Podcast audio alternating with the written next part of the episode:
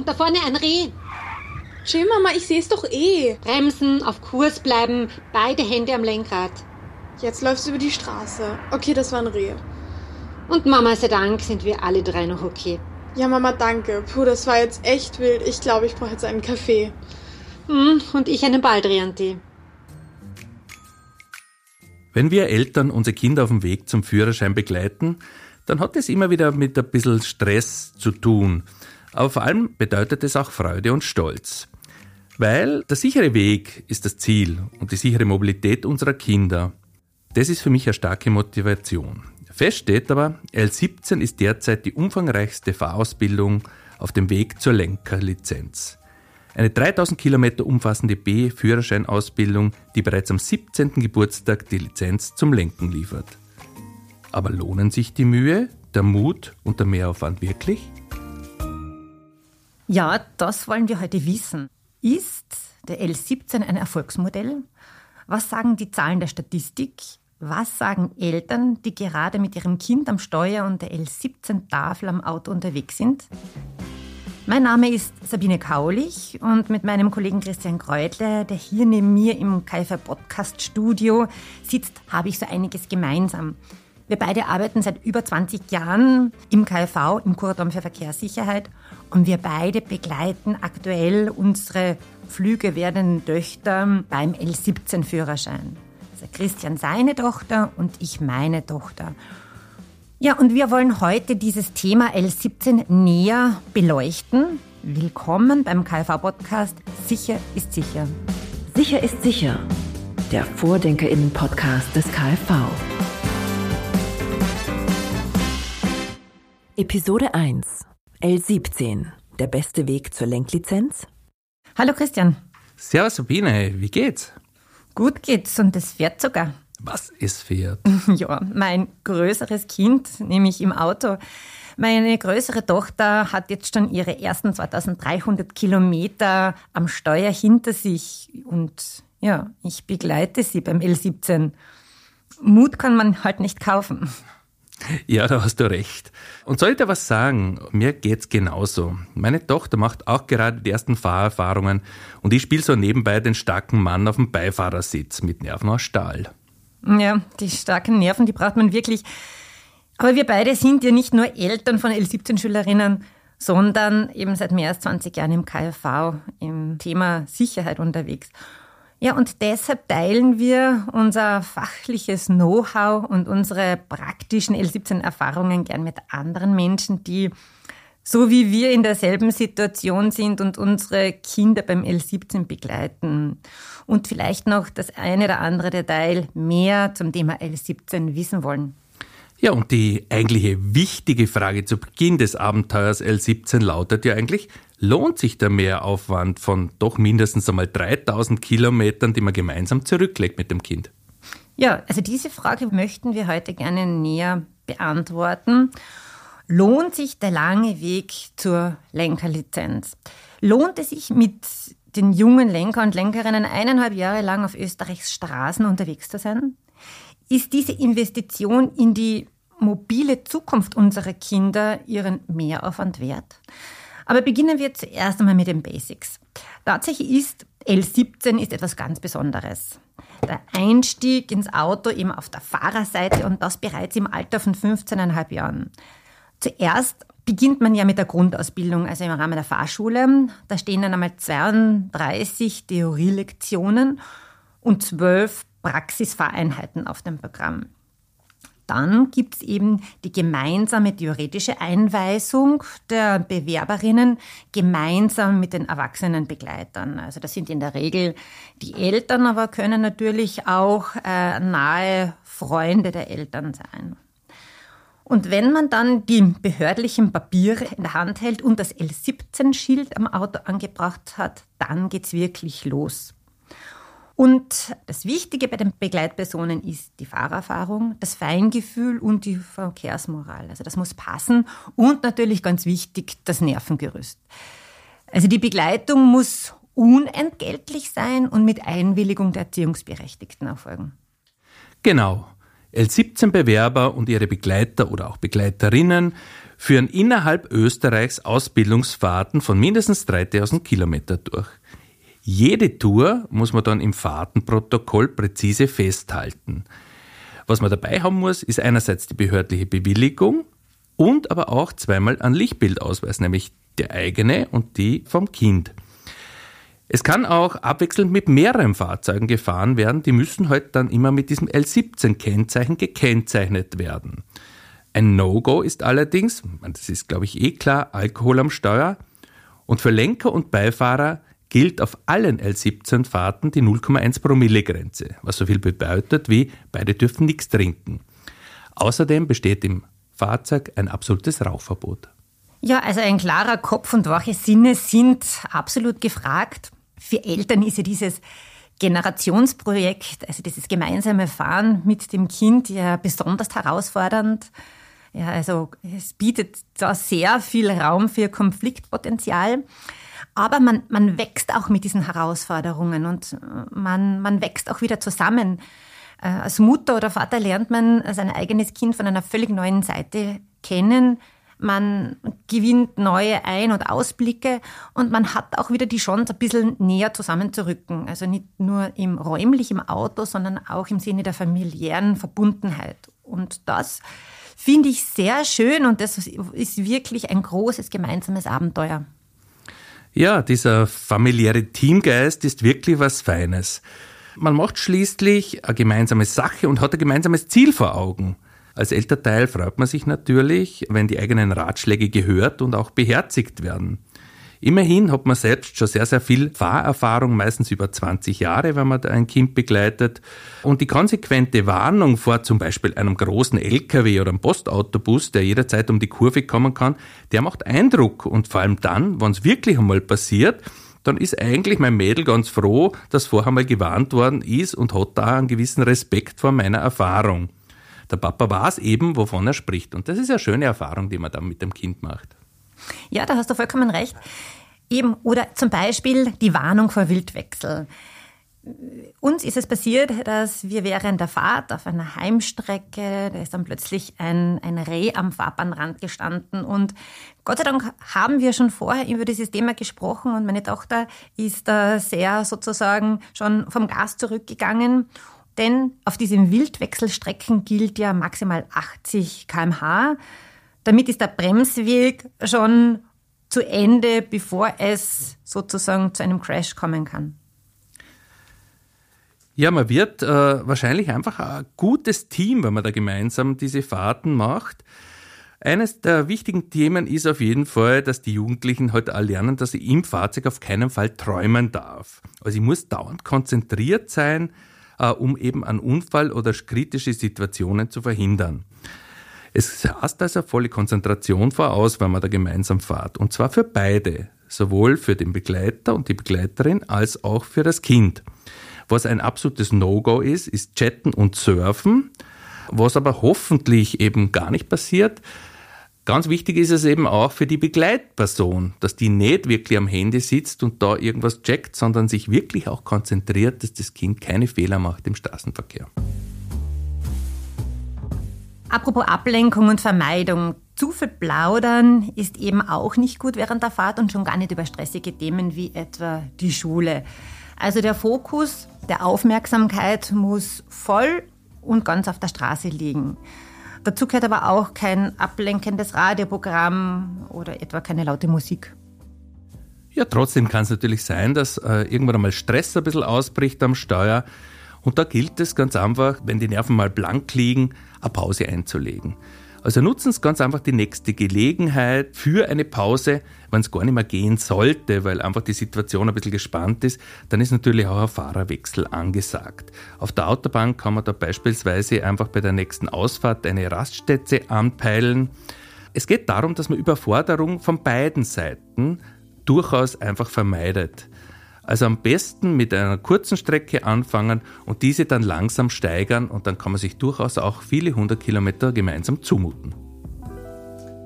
Ja, und noch ein Wort zum Thema Ablenkung und hier das Schlagwort Handy. Also die Versuchung, wenn das Handy piepst, äh, draufzuschauen, ist einfach zu groß. Und aus diesem Grund empfehlen wir eigentlich, dass die jungen Lenkerinnen das Handy am besten vor Fahrtbeginn im Handschuhfach packen. Und das nicht nur aus, auf Ausflugsrouten, sondern auch in, in heimatlichen Gefilden. Denn am Steuer ist einfach hundertprozentige Achtsamkeit gefragt. Und gerade in der vertrauten Umgebung muss man stets darauf achten, dass sich da nicht gefährliche Routine einschleicht. Also das ist ja der klassische Westentascheneffekt. Man glaubt, die Gegend schon wirklich wie aus der eigenen Westentasche zu kennen und dann passiert etwas. Katze flitzt über die Straße oder ein langsames Fahrzeug wie ein, wie ein Traktor biegt ein und man muss da einfach immer vorausschauend fahren und richtig reagieren können. Oder etwa unbeschrankte Bahnübergänge. Also auch wenn diese sich auf der Heimstrecke befinden und man glaubt, man kennt eigentlich den Zugfahrplan, man muss konsequent darauf achten und korrekt fahren und man darf sich nicht auf das eigene Glück verlassen. Sabine, auf so viele Sachen müssen wir alle aufpassen, wenn wir einen Jugendlichen oder eine Jugendliche begleiten. Das A und O aber eines sicheren Fahrens sind angepasste Geschwindigkeit, die volle Aufmerksamkeit auf das Verkehrsgeschehen und die Einhaltung der Vorrangregeln. Warum sage ich das jetzt einfach? Da spricht nämlich an sich die Statistik eine ganz klare Sprache, weil die drei häufigsten Unfallursachen auf Österreichs Straßen sind eben nicht angepasste Geschwindigkeit, ich war zu schnell in dieser Situation, dann kommt Ablenkung und Unachtsamkeit und als drittes die Vorrangverletzung. Angepasste Geschwindigkeit heißt also im Klartext, das Fahrtempo muss den aktuellen Straßen-, Verkehrs- und Witterungsbedingungen angepasst werden. Und eben nicht nur den jeweiligen geltenden Tempolimits. Denn bei Schneetreiben, bei Schüttregen oder Glatteis auf der Straße ist das erlaubte Tempo einfach viel zu schnell. Ja, weil du gerade das Glatteis nennst. Ja, glatte Fahrbahn, da kracht es schon mal schneller, als man denkt. Und da stellt sich natürlich für viele die Frage, wer ist denn eigentlich schuld, wenn es auf einer L17-Fahrt kracht? Ja, das ist ein Punkt, das fragen sich sicher die meisten Eltern, wenn sie erstmals mit dem Kind mit dem L17-Schild unterwegs sind. Aber das Gesetz gibt uns da eigentlich Antwort. Primär ist eben der Ausbildner und die Ausbildnerin verantwortlich oder schuld, wenn es zu einem Unfall kommt. Aber wenn der Ausbildungsstand des Schülers und der Schülerin bereits so weit fortgeschritten ist, dass der Ausbildner mit einem korrekten Verhalten hätte rechnen dürfen, dann eben der Schüler, die Schülerin. Wobei denkbar ist auch ein Verschulden beider Seiten. Zivilrechtlich spielt das alles keine Rolle, weil die, die Kfz-Haftpflichtversicherung ohnehin in jedem Fall zahlt strafrechtlich, also wenn wirklich Personen zu Schaden kommen, wird wohl das Verschulden im Einzelfall geklärt werden müssen. Ja, und das Beste ist natürlich, wenn es gar nicht kracht. Und da ist eben eine vorausschauende Fahrweise angebracht. Was bedeutet das in der Praxis? Wir müssen, wenn wir mit dem Fahrzeug unterwegs sind, mit Fehler von anderen rechnen. Und das gerade auch, wenn eben Jugendliche im Auto sitzen. Zum Beispiel müssen wir mit Vorrangmissachtungen rechnen. Die sind in Österreich leider recht populär. Bevor es also hart auf hart kommt, besser mal großzügig auf den eigenen Vorrang verzichten. Safety First ist angesagt. Die Sicherheit muss immer Vorrang haben.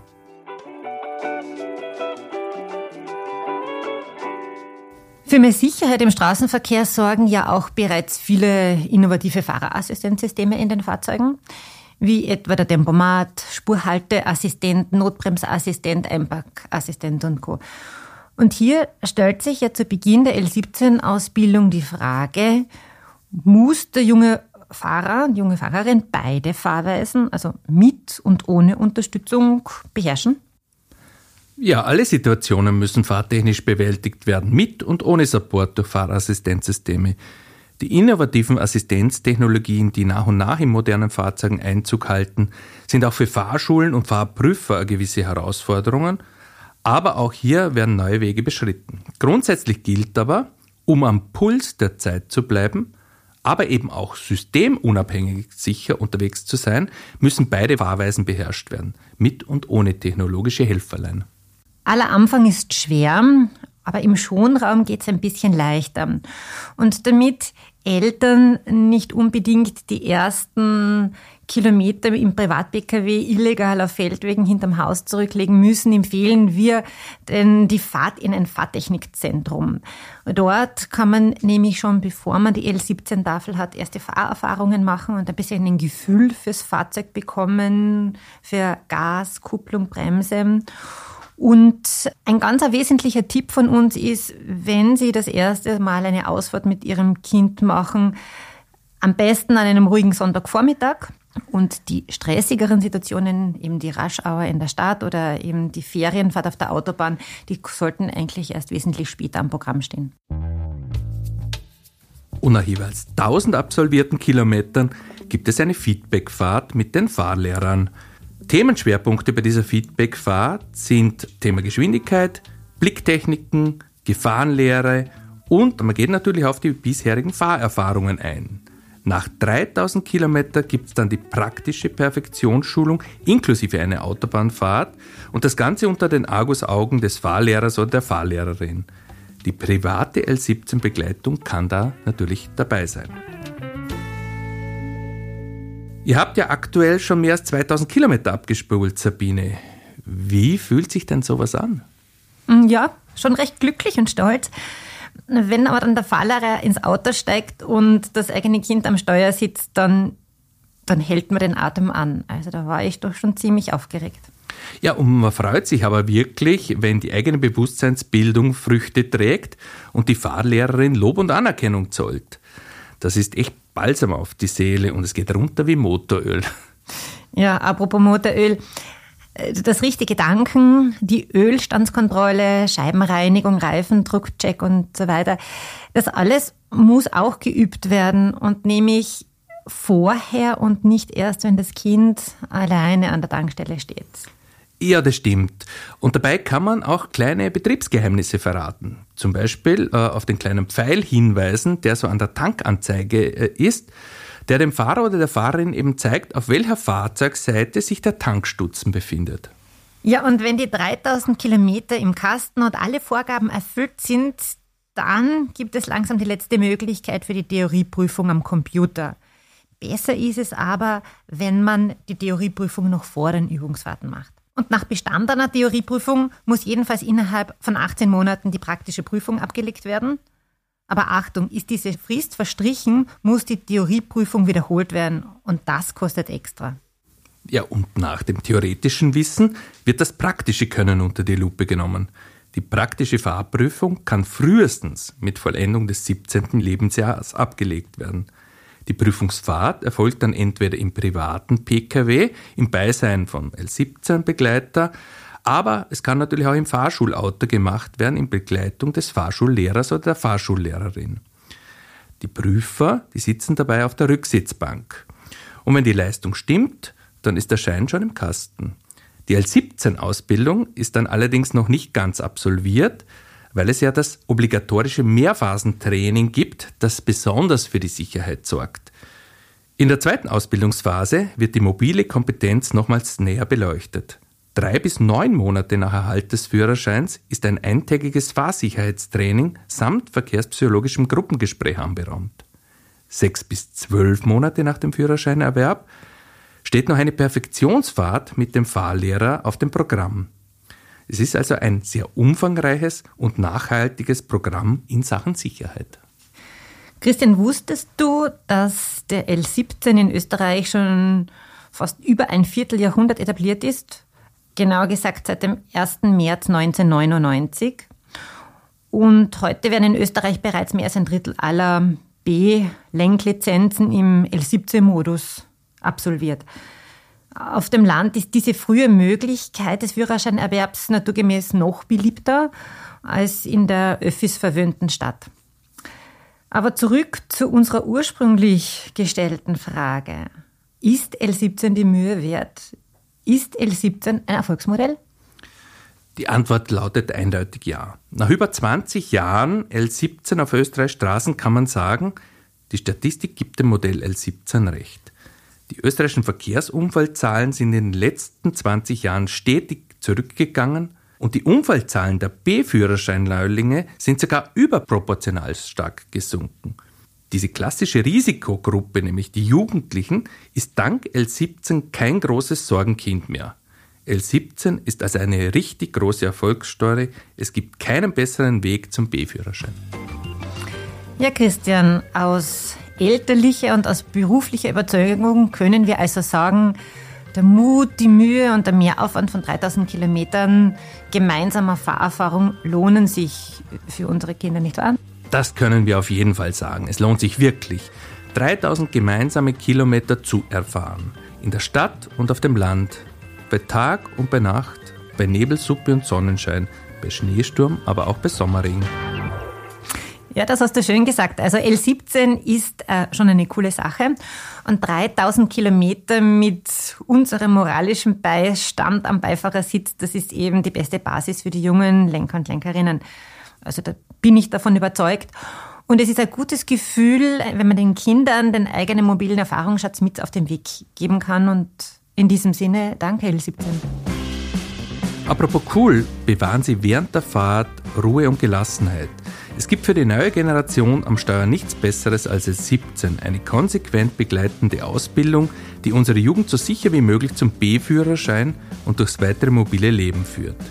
In diesem Sinne auch ein großes Dankeschön allen vorbildlich nervenstark begleitenden Mamas und Papas, Tanten und Onkeln, Omas und Opas und natürlich auch allen anderen Bezugspersonen in dieser verantwortungsvollen Rolle. Vielen Dank auch Ihnen, liebe Hörerinnen und Hörer, für Ihr Interesse und Ihre Aufmerksamkeit. Bleiben Sie cool, bleiben Sie gesund, bleiben Sie interessiert und aufmerksam und bleiben Sie dran. Auf ein baldiges Wiederhören bei unserem nächsten KV-Podcast. Wir freuen uns auf Ihr Dabeisein, wenn es wieder heißt, sicher ist sicher. Sie hörten Sabine Kaulich und Christian Kreutler, zwei erfahrene Präventionsfachleute des Kuratoriums für Verkehrssicherheit. Mehr Infos zum Thema dieser KfV-Podcast-Episode und zu vielen weiteren wichtigen Sicherheitsthemen finden Sie auf unserer Website kfv.at. Abonnieren Sie Sicher ist sicher auf Spotify, Apple und Google Podcasts sowie auf allen gängigen Podcatcher-Plattformen und empfehlen Sie unseren Podcast weiter. Danke fürs Zuhören und bis zum nächsten Mal bei Sicher ist sicher, dem Vordenkerinnen-Podcast des KfV.